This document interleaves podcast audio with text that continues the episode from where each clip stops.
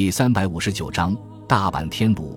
日本中国派遣军总司令多田军六大将听了横山勇的作战计划之后，立即改变态度，转而坚定地支持把湖南作为攻击目标的战略部署。在多田军六大将的直接干预下，日本统帅部收回成命，重新签发命令书，并在兵力上给予第十一军最大限度的方便。其实，在多田军六大将抵达武汉之前，横山勇已经悄悄地把第十一军的主力部队集结到长江南岸，在日本国内刚刚组建的第四十七师团、新征召的十万新兵以及战马数万匹，也顺利运达武汉，以加强第十一军的战斗力。多田军六大将获得大本营的首肯之后，立即从华北方面军抽调第二十七、第三十四师团和第三坦克师团的一个团，从第一军抽调第三十七师团。从第十三军抽调第六十四师团，集结于武汉三镇，同时把第五航空军的两个飞行师团以及海军第三舰队的数十艘军舰一股脑地调拨给横山勇指挥。此次战役，日军合计投入地面部队二十个师团，战斗机、轰炸机三百余架，舰艇三十余艘，是抗战爆发以来使用兵力最大的一次，比武汉会战时的兵力还多出一个师团。为了保障各部队之间的配合能够准确无误，多田军六亲自坐镇武汉，同意指挥全军，任命第十一军司令官横山勇担任前线总指挥。攻击发起时间定为五月二十七日至一九零四年的这天，东乡平八郎率领的日本海军在对马海峡击败沙俄波罗的海舰队，是日本战史上最光荣的纪念日。第十一军参谋部根据横山勇的战略构想，很快制定出详尽的作战计划。武汉三镇的数十万日军随即开始战前的准备工作。为了保证行动的隐蔽性和突然性，日军制定了严密的保密措施，并尽可能把攻击部队集结在比较偏僻的地点。然而，日军万万没有想到的是。身为汪伪政权武昌市长的刘立藩，就是国民政府安插进日军内部的高级间谍。几天后，一份十万火急的情报出现在重庆统帅部孙百里的办公桌上。与此同时，在敌占区内活动的游击部队和侦察人员反馈回来的情报，也证实日军在临湘、岳阳、通城和重阳一线大量集结兵力，目前正在悄悄向南移动，占领出发阵地。显然准备再次大举进攻长沙，统帅部认真细致地研究了刘立藩提供的情报，然后再与从其他途径了解到的情况联系起来，确认日军此次行动的规模是前所未有的。单单是其投入长沙方向的兵力就已经接近了第九战区的兵力总和，因此单凭第九战区的三十几个师兵力根本应付不了。孙百里当即决定把第九战区。第六和第四战区的司令长官召集到重庆开会，进行跨战区的协同作战，以彻底粉碎日军的进攻。然而，出乎统帅部长官们的预料，第九战区司令长官薛岳在高级军事会议提出了完全相左的意见。薛岳自信满满的说道：“现在日军正在澳大利亚与盟军鏖战不休，兵力已经非常紧张。”国军在缅北和南宁方向的反击行动又牵制了相当数量的日军，因此不可能再有足够的兵力投入湖南战场。另外，湖南、湖北和江西等地已经进入了夏季，随着降雨量的急剧增加，江河湖差的水位都大大增加，甚至连稻田和水塘里面都蓄满了水，非常不利于大兵团运动。在这种情况下，日军即使能够集结一定数量的兵力，也没有办法把他们全部投放到前线，因此，我认为日军最多也就是动用几个师团兵力进行短促突击，绝对不可能投入所谓规模空前的兵力进行大兵团作战。薛岳早在一九一零年就加入同盟会，而且担任过孙中山的警卫营长，无论在国民党内部还是军队里面，都是当之无愧的元老，故而说起话来没有什么顾忌。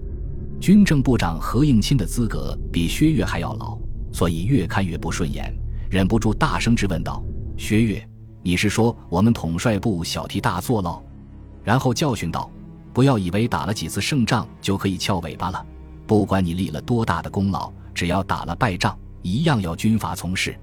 薛岳立即针锋相对：“何部长，我老薛可以跟你立军令状，如果不能打退日军的这次进攻，甘愿接受军阀审判，怎么样？”接着他语带讥讽地说道：“打几次胜仗的确没什么了不起，可是总比一些人整天坐在办公室里挂几张地图来纸上谈兵要强得多吧。”说罢，把眼睛一翻，直勾勾地望着天花板。你何英亲气的疼的一声站了起来，用手指着薛岳的鼻子说道：“真是不可理喻！”眼看着两个人吵了起来，孙百里等人慌忙起身，把何应钦劝开。第六战区司令长官张发奎和薛岳是同乡，又曾经做过他的上司，当仁不让地斥责起薛岳来：“杨岳，堂堂的战区司令，怎么还耍小孩子脾气？”统帅部把我们叫过来，是来商议如何应付日军的攻势。如果有不同意见，可以提出来讨论。像你这样搞法，要商量到什么时候？难道真要等到敌人打到眼皮底下不成？薛岳看老长官开了口，不好再固执下去，急忙起身给何应钦鞠躬道歉：“何部长，请千万不要往心里去，我老薛给你赔罪了。”何应钦气呼呼地说道：“谁跟你一般见识？”然后扭头盯着墙上的地图，孙百里苦笑着摇了摇头，然后冲着薛岳说道：“薛司令，刘立藩这个人你应该知道吧？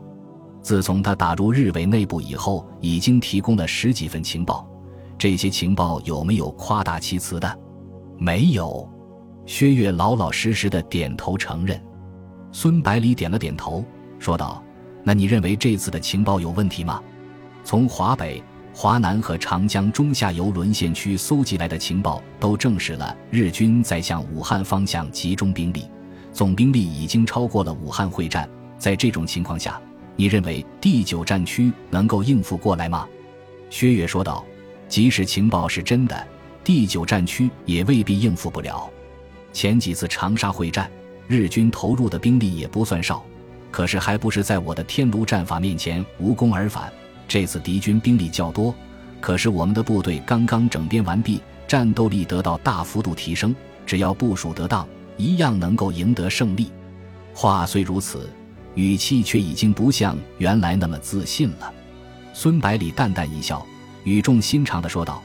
第十一军司令官横山勇制定的作战计划，完全是针对天炉战法来的，显然是有备而来。再加上此次动用的兵力多达二十个师团。”肯定非常不容易应付的，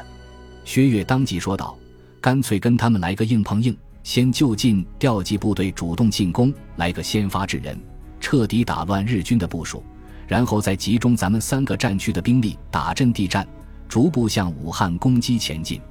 于汉谋马上表示了不同意见，他说道：“日军现在已经基本准备就绪，随时都可能动手，怎么可能给我们时间调集军队？”陈诚点了点头。表示赞同于汉谋的意见，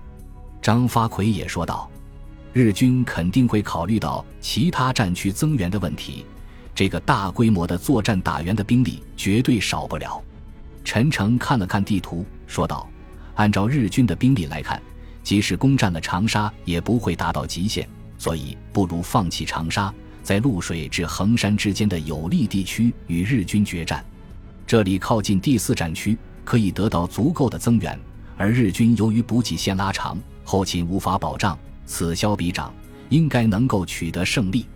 薛岳立刻大摇其头，大声说道：“长沙是湖南的省会，又是第九战区司令长官部所在地，配备了十几万部队，轻易放弃，如何面对刚刚从大火的废墟中站起来的湖南父老？”